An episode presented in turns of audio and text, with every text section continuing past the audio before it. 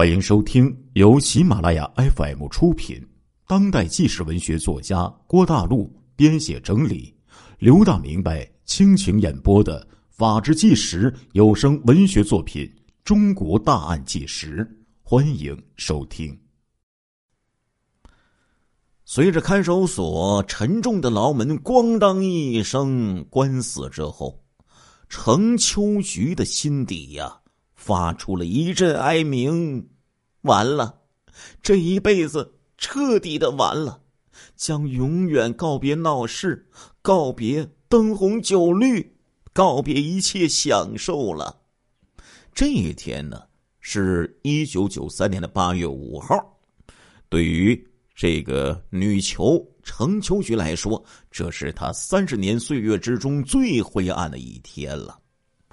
程秋菊曾经拥有太多的享受了，他曾经拥有小轿车、高档的衣裙，以及昂贵的宝蓝石的这个戒指，还有大把大把的钞票。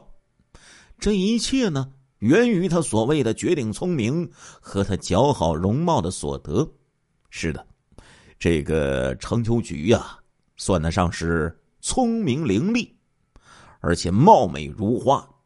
高中毕业之后啊，他考上了西南财经学院，以后呢被分配到了核工业部，当这个会计。程秋菊不甘寂寞，在一九八八年的时候停薪留职，做起了生意。三年之后啊，在一九九一年，他被聘到西安某公司任公关部的经理，在西安的时候。这个程秋菊呀，可谓是大出风头啊！曾经以婀娜的舞姿获得西安市国际，呃国标的交际舞比赛的二等奖。一九九二年十一月，他又被聘到了绵阳市海南永宏房地产有限公司任副总经理兼会计。可以说，程秋菊这个女人是聪明漂亮又善解人意。很快呢。便博得了公司总经理苏玉香的青睐。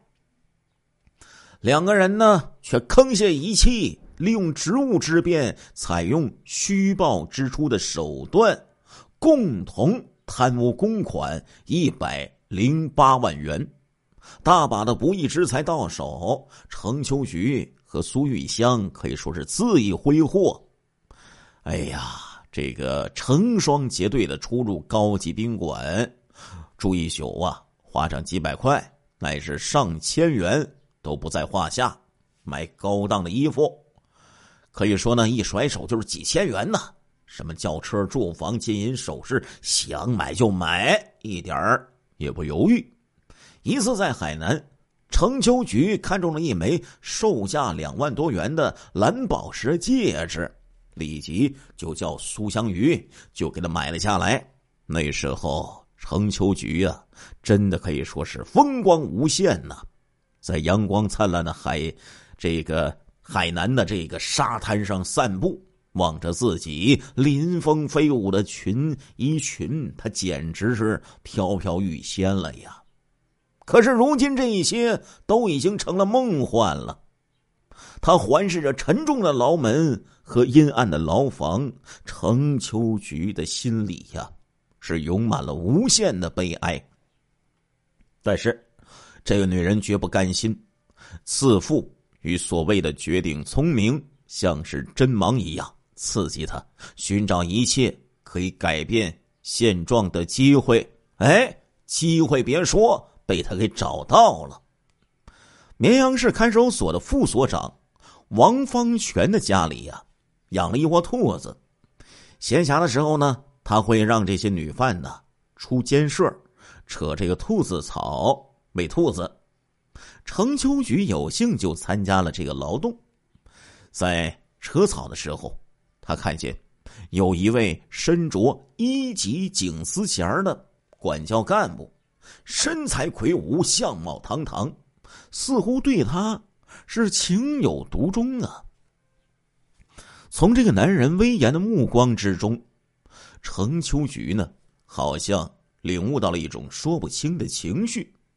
程秋菊就牢牢的记住了这种目光，也记住了这个人。这个人姓高，牢里的人管他叫做高干事。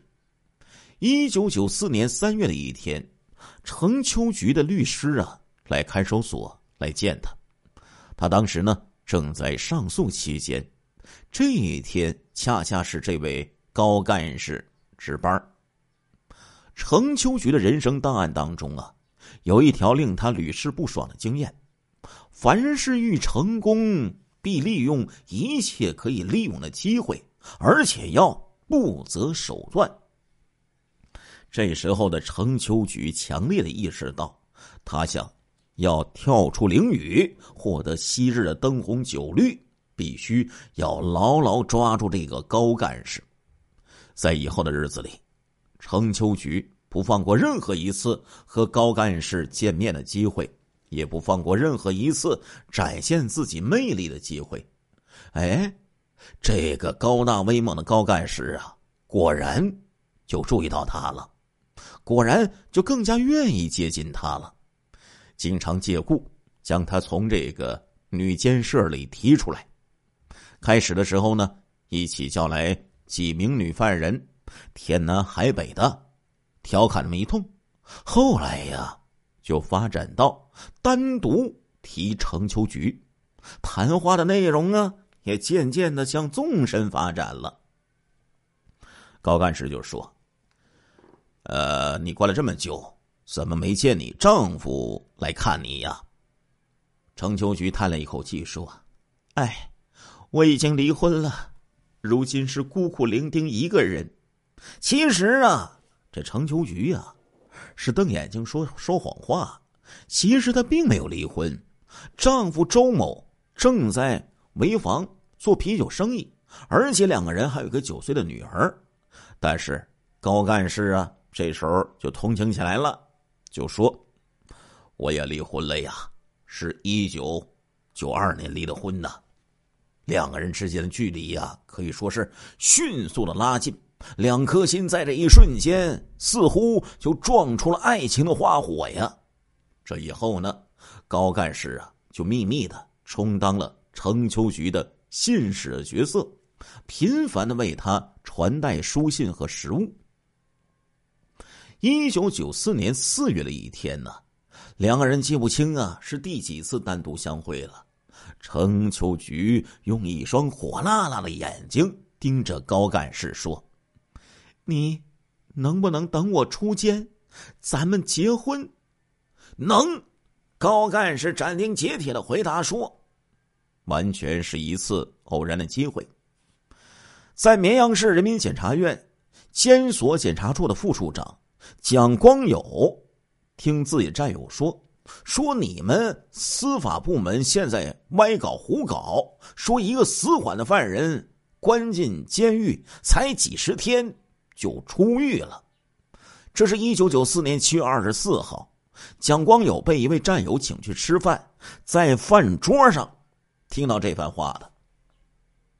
七月二十五号，检察院的党组啊，就将这个事儿向绵阳市人大常委会主管政法工作的王庭云副主任就进行了汇报。王庭云主任听完此事，可以说是义愤填膺，厉声说道。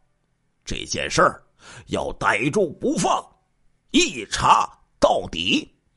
当天呢，检察院监所监察处便与核工业部二十四公司公安分局就取得了联系，请他们秘密监控程秋菊的家。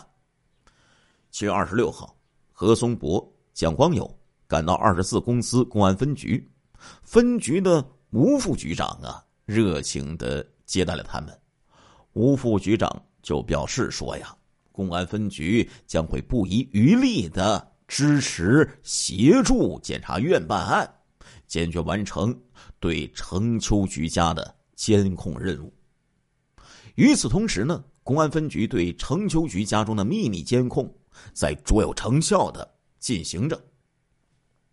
何松博他们和公安分局热线联系，有关程秋菊活动的蛛丝马迹不断的。”就反馈过来了。七月二十五号，到八月二号，程秋菊往家里打过两次电话，他九岁的女儿还问妈妈：“你什么时候再回来？”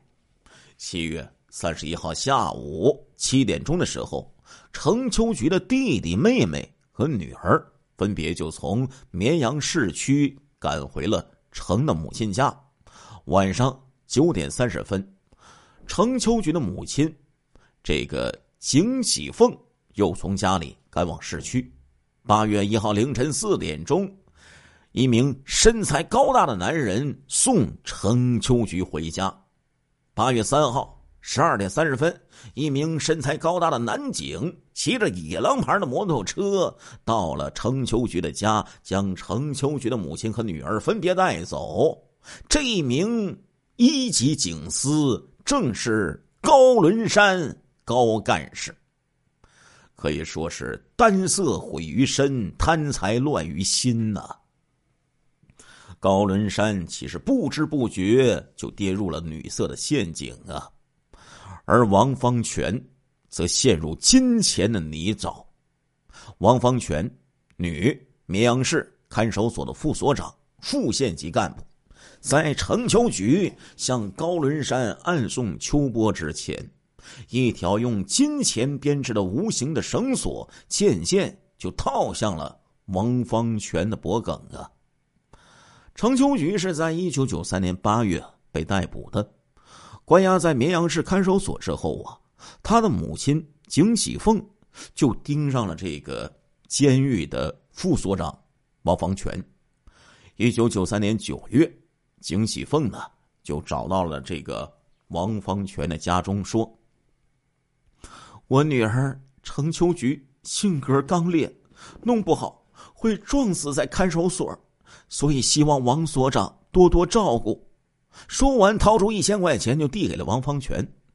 王方全连连摆手说：“使不得呀，你莫要害我呀！”景喜凤扑通一声就跪倒在地。一叠声的就说：“呀，王所长，您是活菩萨下凡，求您帮帮我的女儿啊！”说话之间可以说是声泪俱下，不知道是被景喜凤的虔诚感动了，还是被金钱给诱惑了。哎，那一千块钱就留在了王方全的家上这个茶几上了。可以说，王方全呢，在这个犯罪的道路上。就迈出了可怕的第一步。这以后呢，景喜凤啊，就频繁的到这个看守所呢，为程秋菊送衣送物。王方全呢，则利用自己的职务，为他们非法的传送书信以及食物。每一次呢，景喜凤带来的食物总要分成两份一份呢就送给自己的女儿程秋菊。另一份呢，则送给这个副监狱长王方全。有了副监狱长王方全的庇护，那程秋菊就成了看守所的特殊人物了，令其他的犯人是羡慕不已呀。程秋菊亲热的喊王方全叫做王妈妈。程秋菊与高伦山相好之后。王方全这个信使的角色呢，就逐渐的换成了高伦山了。高伦山呢，除了为程秋菊非法传带书信和食物，还私下安排程秋菊和家人会面。这时候的高伦山已经沉溺于和程秋菊的爱河之中了。案发之后，有人呢就问过这个高伦山，说：“你明明知道程秋菊与人合伙贪污了一百零八万元，这是一个死缓犯，你也知道程秋菊并没有离婚，你怎么能和他确立恋爱关系呢？”高伦山却荒唐的说：“管不了那么多，爱情高于一切呀。”一九九四年五月二号。这是高伦山三十一岁的生日。这一天呢，他买了酒菜和啤酒，特意呢邀请了几名男女犯人，在看守所里哎为自己庆祝。被重点邀请的，那当然就是他的这个心上人程秋菊了。高伦山对程秋菊呀，似乎是一片痴情，但是啊，他哪里知道，在这个程秋菊的心目之中，他仅仅就是一个可怜的、被利用的对象而已呀。一九九四年五月九号，最高人民法院呢下达了程秋菊死刑缓期二年执行的通知。绵阳市看守所准备将这个程秋菊呢押往四川省第四监狱。五月三十号，王方全主动的向看守所的这个所长李先友提出，由他呢送这个程秋菊去投牢。李先友表示同意，说这个程秋菊呢是重刑犯，要求王全芳、王方全呢带两名武警战士。进行押送。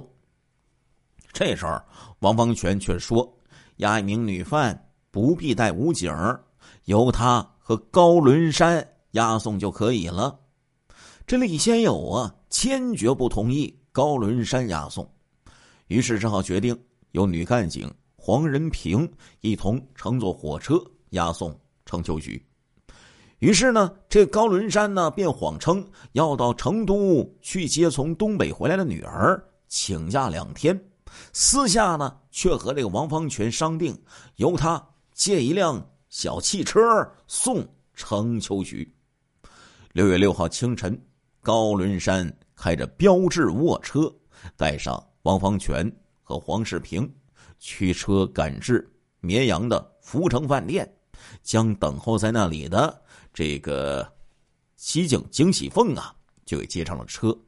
事先一同等候在饭店的程秋菊的妹妹、女儿，还为这个程秋菊隆重的送行。嘿，颇有一些叫做“风萧萧兮易水寒，壮士一去兮不复还”的这种悲壮的形色呀。亲爱的听众朋友们，这一集的《中国大案纪实》播送完了，感谢。您的收听，我们